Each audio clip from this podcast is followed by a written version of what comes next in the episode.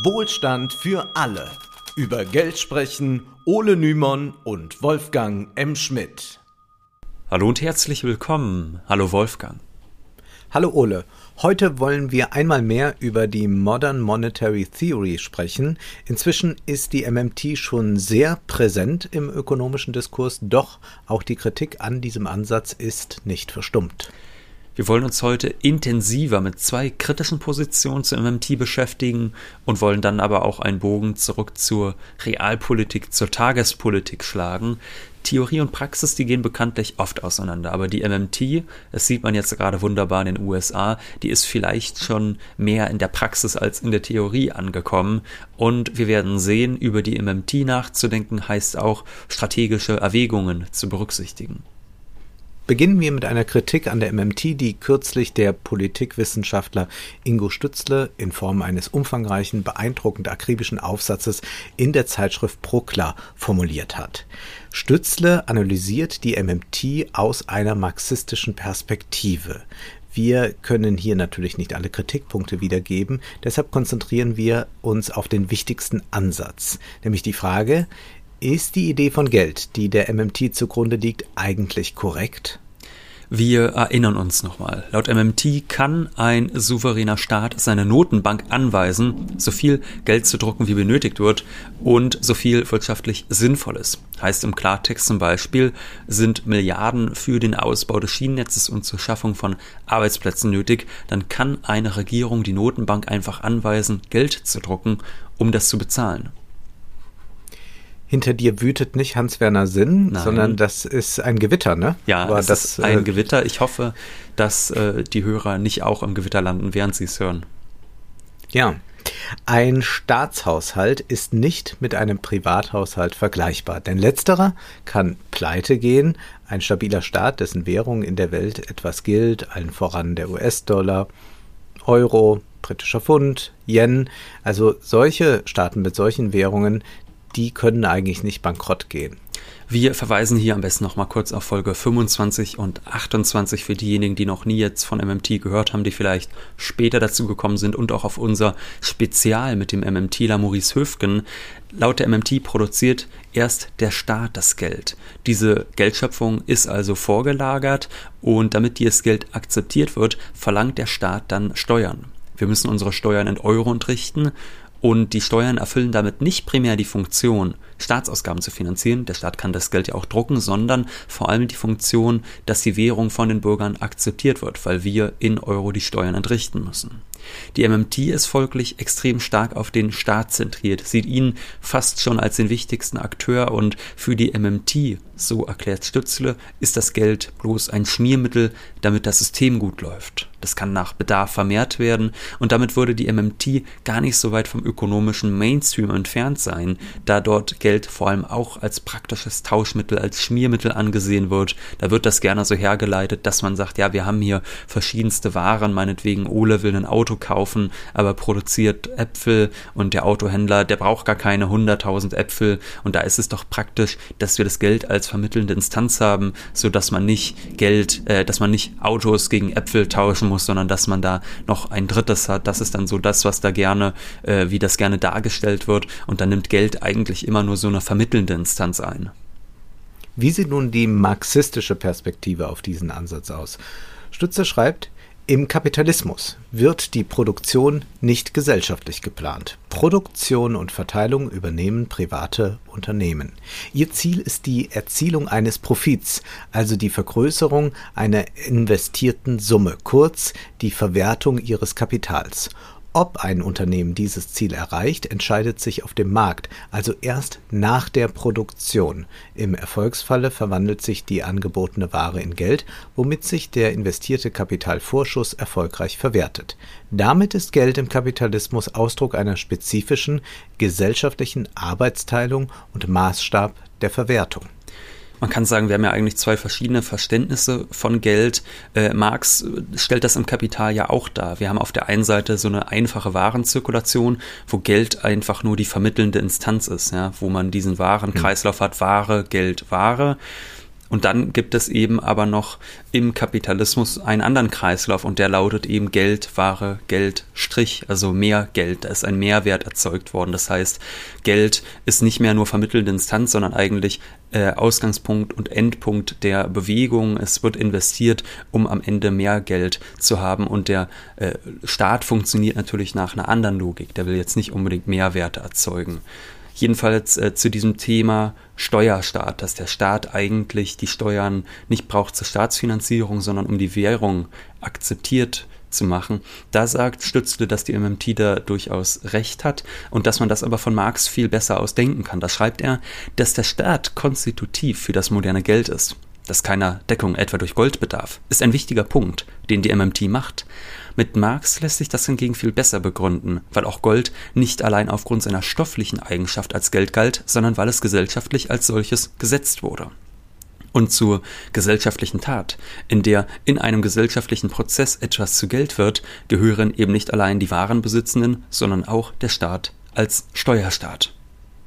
Der moderne Staat der notwendig ein Steuerstaat sein muss, spielte demnach eine wichtige Rolle.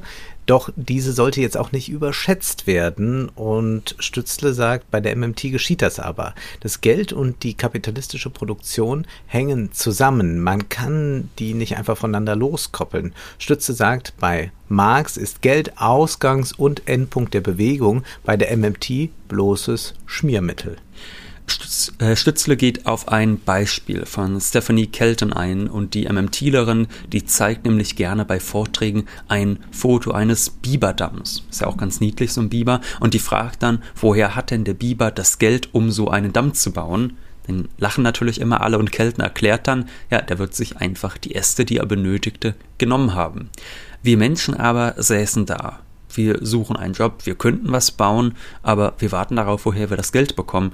Und Stützle fragt dann zu Recht, naja, aber warum benötigen denn die Menschen im Gegensatz zu Bibern dann überhaupt Geld? Laut MMT eigentlich als nützliches Instrument, um Ressourcen zu verteilen. Stütze macht dagegen Folgendes deutlich, Zitat, die im Kapitalismus nachträgliche, vergesellschaftete Privatarbeit erschöpft sich nicht in der Produktion von Gütern. Diese sind lediglich Mittel zur Verwertung des Werts, der im Geld seine selbstständige Gestalt hat. Es ist Maßstab der Verwertung. Die voneinander getrennten Privatarbeiten sind als Kapitalverhältnis organisiert. Kapital beutet Arbeitskraft aus, um Profit zu machen. Zitat Ende.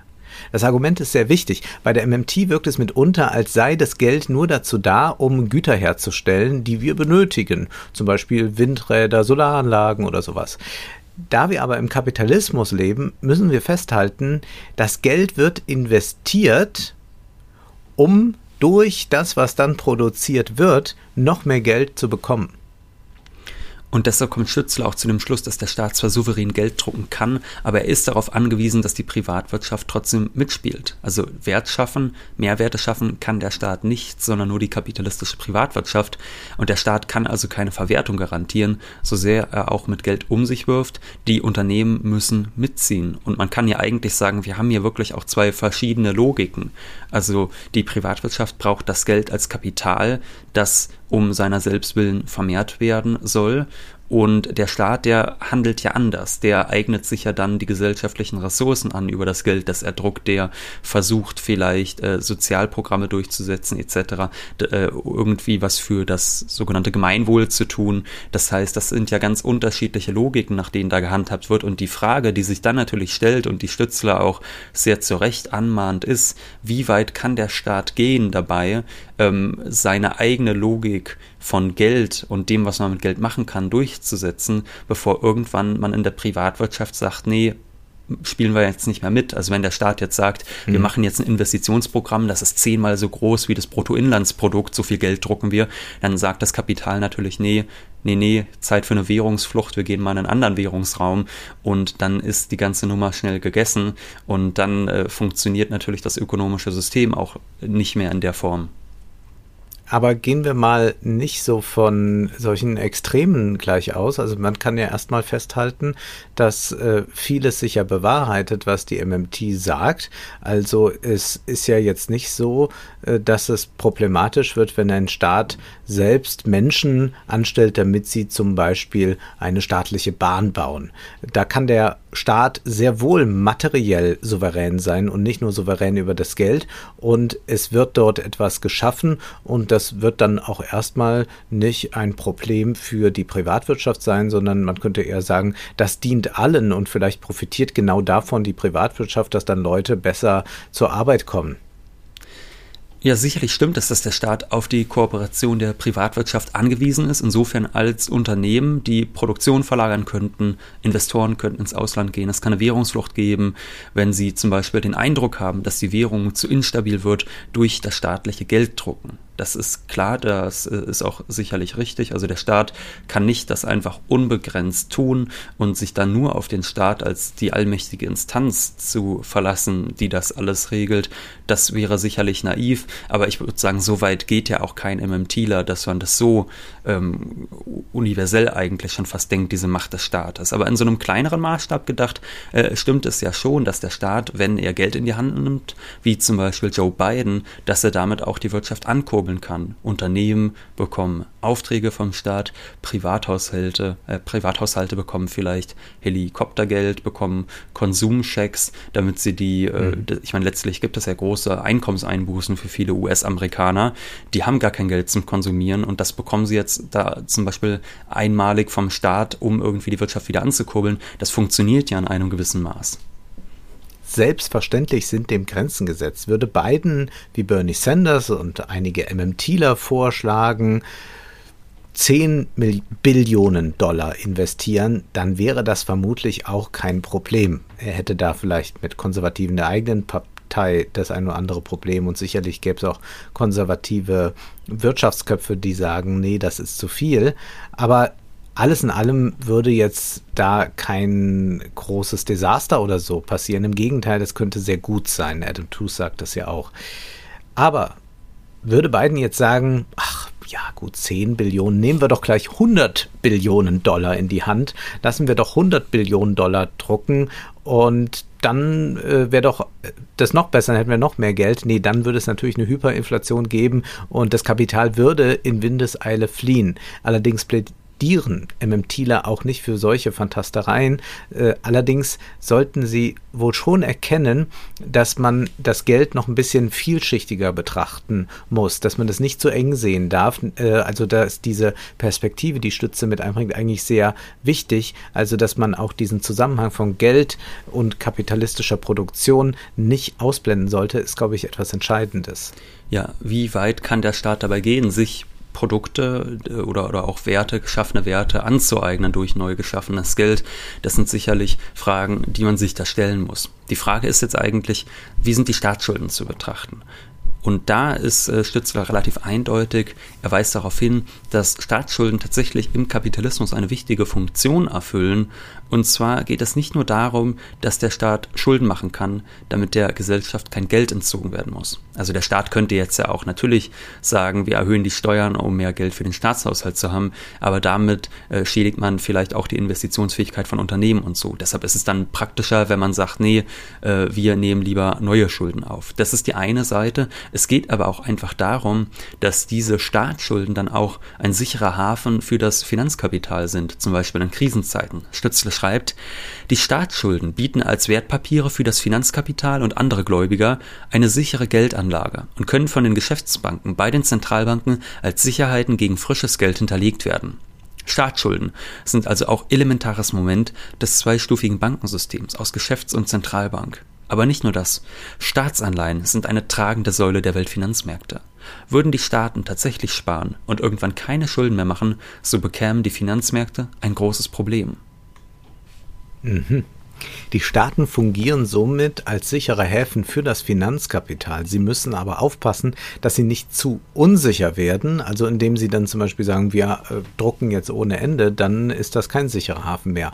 Um ein Extrembeispiel zu nennen, Venezuela ist jetzt für das Kapital nicht besonders attraktiv. Jedoch behauptet das die MMT, fragt man nach praktischer Umsetzung des MMT-Ansatzes auch keineswegs, dass man äh, da das mit jedem Staat machen kann. Schütze weist deshalb auch darauf hin, dass die MMT besonders in den USA Anwendung finden kann, Außerdem dann noch in wenigen anderen sehr stabilen Industriestaaten. Sicher ist die MMT am einfachsten aber in Amerika umsetzbar, weil der US-Dollar die gefragteste Währung der Welt ist. Die Macht des Dollars sorgt dafür, dass es nicht so leicht zu einer Kapitalflucht kommt. Und diese Währungshierarchie, die es einfach global gibt, verunmöglicht, dass, dass die MMT in allen Ländern funktionieren kann. Also selbst wenn man sagt, die Dominanz des Dollars, die wird geschwächt durch Renminbi oder den Rubel, ist es jetzt nicht denkbar, dass wir eines Tages gleich starke Währungen haben, dass alle Währungen weltweit gleich stark sind.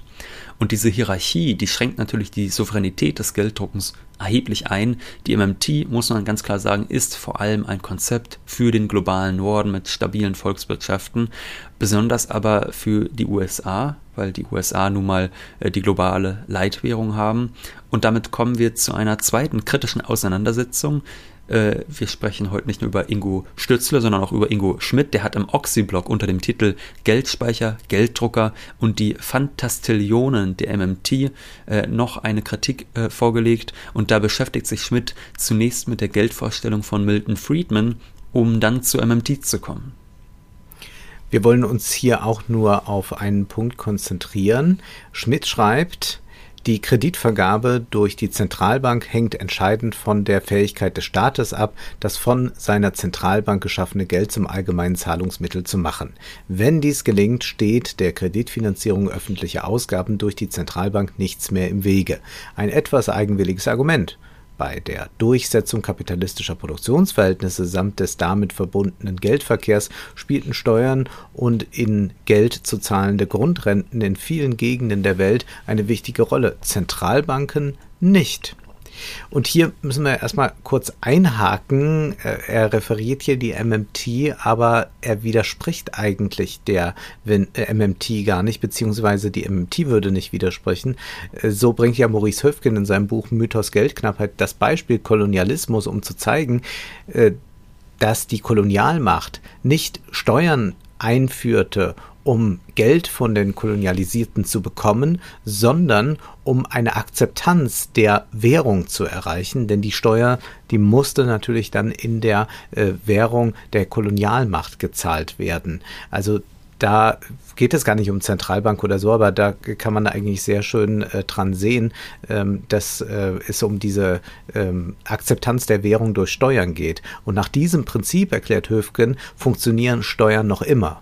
Wichtig ist jedenfalls, dass Schmidt die Differenz zwischen Zentrum und Peripherie betont, wenn er erklärt, dass die Länder in der kapitalistischen Peripherie Schwierigkeiten haben, ein Steuersystem mit eigener Währung durchzusetzen. Er sagt, selbst wenn es besteht, sind Investoren in diesen Ländern jederzeit auf dem Sprung. Sobald ihnen die Standortbedingungen nicht passen, ziehen sie ihre Gelder ab.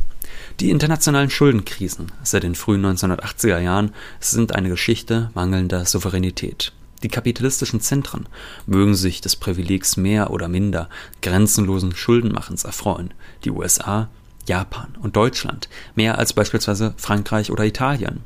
Die Peripherien leben mit der Schattenseite dieses Privilegs, dem Finanzierungsvorbehalt durch ausländische Investoren. Und das kann man ja nicht nur in den allerärmsten Staaten der Welt sehen, muss man sagen, ja. sondern das kann man jetzt eigentlich auch wunderbar schon in den europäischen Staaten sehen. Das ist ja der Grund, warum zum Beispiel letztes Jahr die EU-Kommission dann Schulden aufgenommen hat für alle EU-Staaten gemeinsam, äh, um quasi äh, einen Corona-Wiederaufbaufonds zu finanzieren. Äh, und das hat man vor allem deshalb gemacht, weil ansonsten die Staaten, die sogenannten Krisenstaaten wie zum Beispiel Griechenland, gar keine Chancen gehabt hätten, sich an den Finanzmärkten zu refinanzieren, weil die einfach zu hohe Zinszahlungen äh, auferlegt bekommen hätten, wenn sie sich alleine versucht hätten zu verschulden. Und deshalb hat man dann sofort gesagt, nee, das müssen wir jetzt zusammen machen. Das heißt, da kann man wunderbar sehen, dass es jetzt nicht nur ein Problem der allerärmsten Länder dieser Welt, der mhm. bitterärmsten Länder, sondern auch, sage ich mal, in europäischen Krisenstaaten kann man das schon wunderbar sehen, dass man da komplett abhängig ist bereits von den Finanzmärkten. Ja, das heißt, die MMT unterstützt da gewissermaßen die westliche Dominanz oder die westliche Dominanz einiger Industriestaaten, was aber nicht heißt, dass mit dem gedruckten Geld keine Projekte unterstützt werden können, von denen die ärmeren Länder äh, ähm, profitieren. Ja, also auch da ist sehr viel ja möglich, was allen hilft, zum Beispiel Umweltschutz. Über dieses zu fragen, ob man der MMT jetzt zum Vorwurf machen kann, äh, dass sie nicht internationalistisch genug ist. Also man könnte ja auch sagen, wie wäre das eigentlich, wenn es eine Weltwährung gäbe und man hätte dann MMT? Das ist eigentlich auch eine interessante Überlegung, was sich daraus ergeben würde. Äh, selbstverständlich ist das dann äh, nicht internationalistisch gedacht, was die MMT da macht. Das ist ja auch nicht gerade das, was Biden jetzt anstrebt, interna internationalistisch nee, äh, ja. zu handeln, sondern da heißt es ja eigentlich auch äh, äh, America First, nur ein bisschen verklausulierter vielleicht. Ähm, das ist dieses Konzept MMT auf die jeweilige Volkswirtschaft bezogen und sie soll den Menschen in dieser Volkswirtschaft zugutekommen. Man kann natürlich auch sagen, also von einem besseren Schienenverkehr in Deutschland hat man in Nordafrika nichts, aber das ist ja ein Irrsinnsargument. Klar, das stimmt, äh, so, so ist das, aber generell ist das ja auch etwas, dass man jetzt äh, schaut, wie kann man in den Volkswirtschaften, die dieses MMT äh, ähm, Programm für sich nutzen können. Wie kann man dort die Lebensqualität der Menschen verbessern? Und da ist ja auch hier viel zu tun. Ja, und das ist das, was wir anfangs schon gemeint hatten. Man muss auch mal über Taktik sicherlich sprechen. Und gibt mhm. es jetzt zumindest, sage ich mal, in Industriestaaten wie Deutschland oder den USA eine bessere Taktik für eine progressive Wirtschaftspolitik, ähm, die tatsächlich Gemeinwohlinteressen fördert, mir fällt gerade keine ein. Von daher sollte man da zumindest äh, nicht ganz so äh, nur draufhacken, sage ich mal. Auch wenn die Kritikpunkte, die vorgebracht werden, trotzdem äh, zu bedenken sind, natürlich. Aber äh, Stützle, der beklagt am Ende seines Aufsatzes auch, dass die Ideologie von schwarzer Null, Schuldenbremse und dieser Mehr, wonach Staatsschulden der nächsten Generation schaden, äh, dass dem etwas entgegenzusetzen sei. Und da hat man auch den Eindruck, dass er das eigentlich gut findet, dass die MMT das macht aber er selbst mhm. nennt dann auch nichts weiteres, was man dem denn noch hinzufügen müsste, also was quasi über die MMT hinausgehen müsste, wo man sagt, hier sind die ganzen blinden Flecken, äh, Austerität ist trotzdem doof, deshalb machen wir jetzt das oder das. Solche Vorschläge gibt es da nicht und das ist sicherlich dann natürlich auch äh, so ein Problem, glaube ich, der marxistischen Theorie, dass man häufig eine sehr brillante Analyse hat, aber in der pragmatischen Realpolitik dafür immer mehr seine Schwächen und von daher ist dann die Frage, kommt die MMT nicht trotz ihrer offensichtlichen Schwächen vielleicht zur rechten Zeit, um zumindest einige Verbesserungen zu erwirken, die sich ja einfach real auch spürbar machen bei den Menschen. Also es sind ja keine äh, ganz kleinen Veränderungen jetzt nur, die zum Beispiel in den USA stattfinden. Also wenn man da äh, Helikoptergeld abwirft, dass man sagt, hier mal 1400 Dollar pro, äh, pro Haushalt oder so, das ist ja einfach eine Menge Geld für Menschen, die ansonsten, sag ich mal, zwischen 15.000 und 20.000 Dollar im Jahr verdienen. So sieht das ja normalerweise aus für die US-amerikanische Arbeiterschicht. Das ist einfach eine Menge Geld und das ist eine reale materielle Verbesserung für diese Menschen. Ja, und wir springen jetzt mal in die Tagespolitik. Vor zwei Wochen gab es nämlich die Zombie-Apokalypse, anders kann man es nicht nennen. Edmund Stoiber, Peer Steinbrück, Hans-Werner Sinn und elf weitere Unbelehrbare haben in der Süddeutschen Zeitung ein Positionspapier veröffentlicht, in dem sie ein Zurück zur Schuldenbremse fordern. In der Einleitung der Süddeutschen heißt es, Zitat, Sie haben über Monate konferiert und wieder konferiert, haben an jeder Formulierung gefeilt. Uiuiui. Uiuiui, so ganz unter uns. Äh, das merkt man im Text nicht so sehr an, oder Wolfgang? Äh, nee, schon stilistisch Besseres gelesen. Ja, ist jetzt nicht Goethe 2.0. Übrigens haben die Autoren auch mit Externen konferiert. Wolfgang Schäuble, Sigmar Gabriel, Bundesbankpräsident Jens Weidmann waren mit von der Partie und haben äh, für die gute Sache sich beraten. Also kurzum, alle Neoliberalen in Deutschland mit zu viel Geld und zu viel Zeit waren mit von der Partie.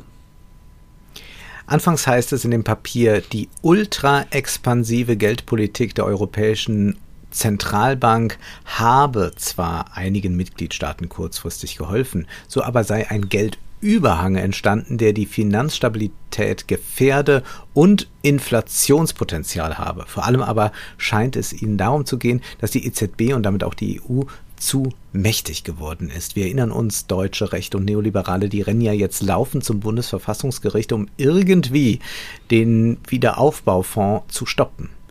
In dem Papier heißt es, das Handeln der EZB erweckt den Eindruck, die Eurozone könne nur durch den Bruch der von den Mitgliedstaaten selbst formulierten Regeln zum Beispiel Maastricht-Kriterien, No Bailout, Verbot der monetären Staatsfinanzierung, aufrechterhalten werden. Um die Eurozone zukunftsfähig zu gestalten, ist jedoch ein funktionierendes, regelbasiertes, kontrollier- und sanktionierbares Regelwerk notwendig. Nahegelegt wird, so, dass die EZB monetäre Staatsfinanzierung betreibe. Wir haben da ja schon mal eine Folge gemacht zu diesem Thema, ob die EZB monetäre Staatsfinanzierung betreibt. Und man muss sagen, ja, äh, über Umwege könnte man durchaus behaupten, sie tut es, aber formal juristisch gesehen tut sie es nicht. Ja, es wird hier versucht natürlich so zu sagen, die, die halten sich alle nicht mehr an geltendes Recht und äh, jetzt ja. ist äh, wirklich alles offen und man weiß gar nicht mehr, ob äh, dieser Kontinent noch lange bestehen wird. Wenn die EZB die drohende Inflation nicht aufhält, warnen die Autoren Zitat, wären massive gesellschaftliche Verwerfungen und Verteilungsdisparitäten die Folge. Steigende Verbraucherpreise treffen vor allem weniger vermögende und einkommensschwache Menschen. Die Historie zeigt, dass vergleichbare Konstellationen sozialen Sprengstoffbergen und zu weiterer politischer Polarisierung führen können.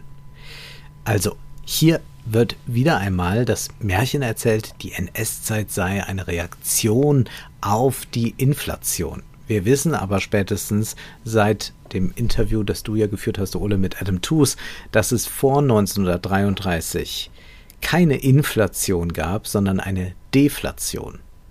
Es gab davor eine Inflation, aber halt zehn Jahre vorher. Ob das jetzt der Tja. wichtigste Schritt bei der Machtergreifung war, da kann man drüber streiten. Aber die deutschen Hobbyökonomen, die sind sich da immer erstaunlich einig.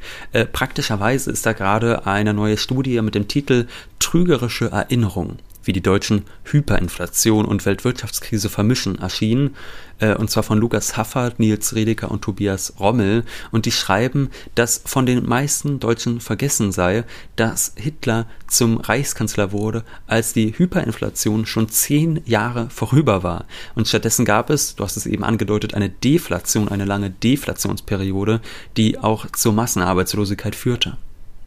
Die Autoren schreiben, die Mehrheit der Deutschen weiß nicht, dass die Zeit zwischen den Kriegen von zwei verschiedenen Wirtschaftskrisen geprägt war. In ihrer Erinnerung verschmelzen beide Krisen miteinander zu einer einzigen Krise. Unsere Studie basiert auf Daten aus repräsentativen Umfragen in Deutschland und den Niederlanden. Dabei zeigt sich zunächst, dass nur einer von 25 Deutschen weiß, dass die Preise während der Weltwirtschaftskrise sanken. Hingegen verbindet fast die Hälfte der Befragten die Massenarbeitslosigkeit der frühen 30er Jahre mit massiver Geldentwertung. Viele Deutsche blicken heute also auf ein Zerrbild ihrer eigenen Geschichte, das ihnen suggeriert, rasende Inflation und wirtschaftlicher Zusammenbruch gingen historisch betrachtet Hand in Hand. Interessant ist dann auch der Vergleich zu den Niederlanden, der gezogen wird. Dort werden die frühen 30er Jahre kaum mit Hyperinflation in Verbindung gebracht. Das Zerrbild auf die Wirtschaftsgeschichte ist sehr deutsch, muss man einfach sagen. Zitat, mhm. auf die Frage, welche Probleme die deutsche Wirtschaft während der Weltwirtschaftskrise belasteten, nennen ca. 40 Prozent der UmfrageteilnehmerInnen Inflation bzw. ähnliche Begriffe wie Hyperinflation oder Geldentwertung. Dagegen identifizieren nur etwa 4% der von uns Befragten das sinkende Preisniveau korrekt als Schlüsselproblem der letzten Jahre der Weimarer Republik. Und da muss man auch vielleicht mal sagen, äh, wenn man dann immer davon spricht, äh, wir leben in der besten aller Welten, wunderbare Demokratie und die mündigen Bürger treffen äh, einfach eine rationale Entscheidung, da muss man sagen, nein, das tun sie nicht. Ja. Sie sind häufig sehr, sehr schlecht informiert, wie man daran auch sieht.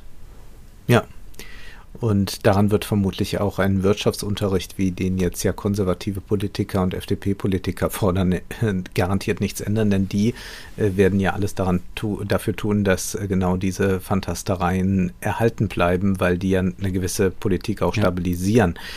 Ja. Naja, der Vorwurf, die EZB achte nicht auf die Preisstabilität, wird in dem Papier von Stoiber und Steinbrück mehrfach wiederholt. Inflationsängste werden geschürt und das ist purer Populismus, mit dem das neoliberale und rechte Lager mobilisiert werden soll. Unerwähnt aber bleibt, dass die EZB das Inflationsziel bislang nie überschritten hat. Ja, dass es eigentlich deutlich unterschritten wird immer. Ja, weiter meinen die Autoren mit der ultra-expansiven Geldpolitik der EZB werden nicht wettbewerbsfähige Strukturen gefestigt. Fragt man sich auch, ist es wirklich so? Also ich meine, der Wiederaufbaufonds mhm. zum Beispiel, der setzt ja eigentlich auf Zukunftswirtschaftszweige und Technologien. Darum geht es ja man kann sicherlich sagen, eher noch der Green Deal ist eigentlich ganz im Gegenteil, der geht nicht weit genug, ja. Das ist äh, mitunter auch Blendwerk, was da passiert, sicherlich. Aber zumindest fließt dieses Geld in wichtige Investitionen im Sinne von Klimaneutralität und, da müssten sich doch eigentlich unsere Neoliberalen freuen, der globalen Wettbewerbsfähigkeit, dass man sich gegen China und die USA von europäischer Seite aus durchsetzen kann. Ja, aber worum geht es denn diesen Autoren? Also, das ist ja interessant, da haben ja so viele Leute konferiert, aber nur Deutsche. Ne? Man hätte ja auch mal so andere noch mit ins Boot holen können in Europa. Was sagen denn so andere Länder dazu? Aber warum das so ist, das wird dann in einem Satz sehr, sehr deutlich. Da wird dann plötzlich transparent, wo das eigentliche Problem für die Autoren liegt. Und zwar heißt es, die erfolgreiche deutsche soziale Marktwirtschaft wird durch Staatseingriffe ausgehebelt, die zu Gewöhnungseffekten führen. Also, nachdem Deutschland als Exportweltmeister von der Austeritätspolitik, die man Ländern wie Griechenland und Portugal auferlegt hat, enorm profitierte und man die Not der anderen Länder ausnutzte, sieht man jetzt seine Fälle davon schwimmen ich finde so Sätze auch immer schön. Man fragt sich dann immer, ist das einfach so diabolisch, wie man sich das erstmal vorstellen könnte, dass sie da sitzen und sagen, wie können wir möglichst manipulativ schreiben und so. Aber ich glaube, das ist überhaupt nicht der Fall. Also ich glaube, Sätze wie die erfolgreiche deutsche soziale Marktwirtschaft wird durch Staatseingriffe ausgehebelt, die zu Gewöhnungseffekten führen, das schreibt man wirklich, weil man Überzeugungstäter ist. Also ich ja. glaube, die glauben mittlerweile wirklich selbst daran, ist das äh, fast ja. schon erschreckende. Also bei, bei, bei Stoiber und Steinbrück kann ich mir das sehr gut vorstellen. Der ja. Äh, Steinbrück ist ja auch so ein Anhänger von Private-Public Partnerships und so. Also mhm. man muss ja auch nur mal so sich diese Interviews ansehen, die sind ja in einer Arroganz von ihm. Äh, das ist ja unglaublich eigentlich. Mit Arroganz wollen wir nichts zu tun haben. Es ist da wollen wir doch mal äh, anregen, da kann man ja auch mal, wenn man äh, die SPD ist, ein schönes Parteiausschlussverfahren anstreben. das wäre doch mal was. Ja, es ist jedenfalls amüsant, dass nun von so einem rundum sorglos Paket der EZB die Rede ist und äh, dann auch die politische Ausrichtung angemahnt wird. Da muss man sagen, äh, dieses Berufen auf die Neutralität der EZB ist ein bisschen absurd, denn man hat ja die EZB als an sich politisch unabhängige Instanz vor allem geschaffen, um, muss man auch sagen, ein sehr deutsches, äh, eine sehr deutsche Idee von Geldpolitik durchzusetzen. Und während das der Fall war, hat man sich da überhaupt nicht dran gestört. Und jetzt, wo die EZB dann wirklich unabhängig ist und sagt, na ja, wir können ja auch, wenn wir Bock haben, auch äh, grüne Unternehmensanleihen bevorzugen oder so. Jetzt ist auf einmal Sozialismus, Hilfe, Hilfe. Da ist auf einmal die ganz große Gefahr. Und das ist sehr, sehr lustig. Also solange äh, man in Deutschland da Nutzen draus gezogen hat aus der EZB-Politik, hat sich niemand beschwert. Und es ist, muss man sagen, dann wirklich scheinheilig, wenn Stoiber, Steinbrück und Co. so tun, als seien sie besorgt gesorgt, dass die ärmeren Länder durch die EU-Schuldenaufnahme mit Gemeinschaftshaftung benachteiligt wurden. Das Gegenteil ist ja der Fall. Denn für diese Länder ist es ja ganz klar, dass wenn die selbst Schulden ja. aufnehmen würden, das deutlich schlimmer werden würde. Absolut. Nach all dem Alarmismus fordern die Autoren dann eine Rückkehr zur Schuldenbremse schon aus Gründen der Generationengerechtigkeit. Wir wissen, dass das Unsinn ist. Wenn etwas der jungen Generation helfen würde, dann wären das ja Investitionen in Klimaschutz, Infrastruktur, Bildung, eine nachhaltige Wirtschaft, damit es nicht noch mehr Arbeitslosigkeit gibt. In Spanien liegt die Jugendarbeitslosigkeit bei 37,7 Prozent. Es ist dann schon ein himmelschreiender Zynismus dieser fürchterlichen Politiker Steinbrück Stoiber, dass sie meinen, den jungen Menschen wäre mit einem Zurück zur Schuldenbremse geholfen. Steinbrück und Stoiber haben mit ihrer Politik in der Vergangenheit die Zukunft vieler junger Menschen zerstört. Ansage. Außerdem meinen die Wirköpfe, die Schulden, die sollen nicht erst 2058 zurückgezahlt werden, sondern viel früher. Die EZB muss die Geldmenge schleunigst reduzieren. Das heißt, keinesfalls darf die EZB Forderungen nachgeben, ihre erworbenen Staatsanleihen vollständig oder teilweise abzuschreiben oder ihnen eine Ewigkeitsgarantie zu geben, um so die Staaten finanziell zu entlasten dann gibt es noch einen Schlussakkord, da wird nochmal richtig auf die Pauke gehauen, denn jetzt heißt es da, wir erwarten, dass die Europäische Zentralbank im Rahmen ihrer Unterstützung für den European Green Deal auf die bevorzugte Behandlung grüner Unternehmensanleihen verzichtet, sowohl was den Erwerb als auch die Bewertung bei ihrer Pfandpolitik betrifft. Die Bewältigung des Klimawandels ist Sache der demokratisch legitimierten Politik, nicht der EZB.